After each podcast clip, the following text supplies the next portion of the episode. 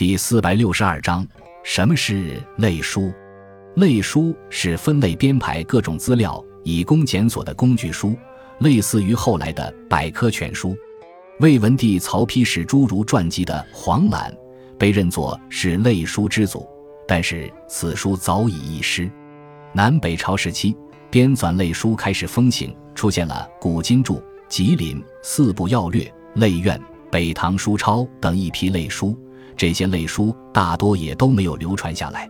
唐代开始，官方组织编写类书成为一种惯例，如唐代有《艺文类聚》《初学记》，宋代有《太平御览》《太平广记》《册府元规》，明代有《永乐大典》，清代有《古今图书集成》。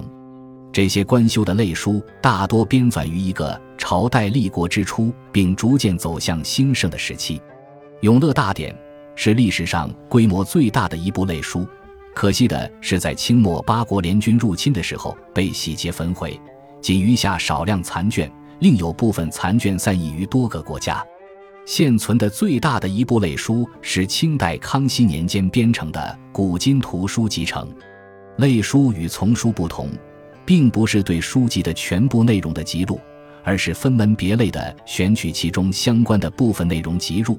但是有的资料在类书中体现的较为完整，使得从中提取已经遗失的书籍成为一种可能。乾隆年间编纂《四库全书》时，就从《永乐大典》中辑录了多部遗书。后《永乐大典》被毁劫，这次辑录工作算是意义重大。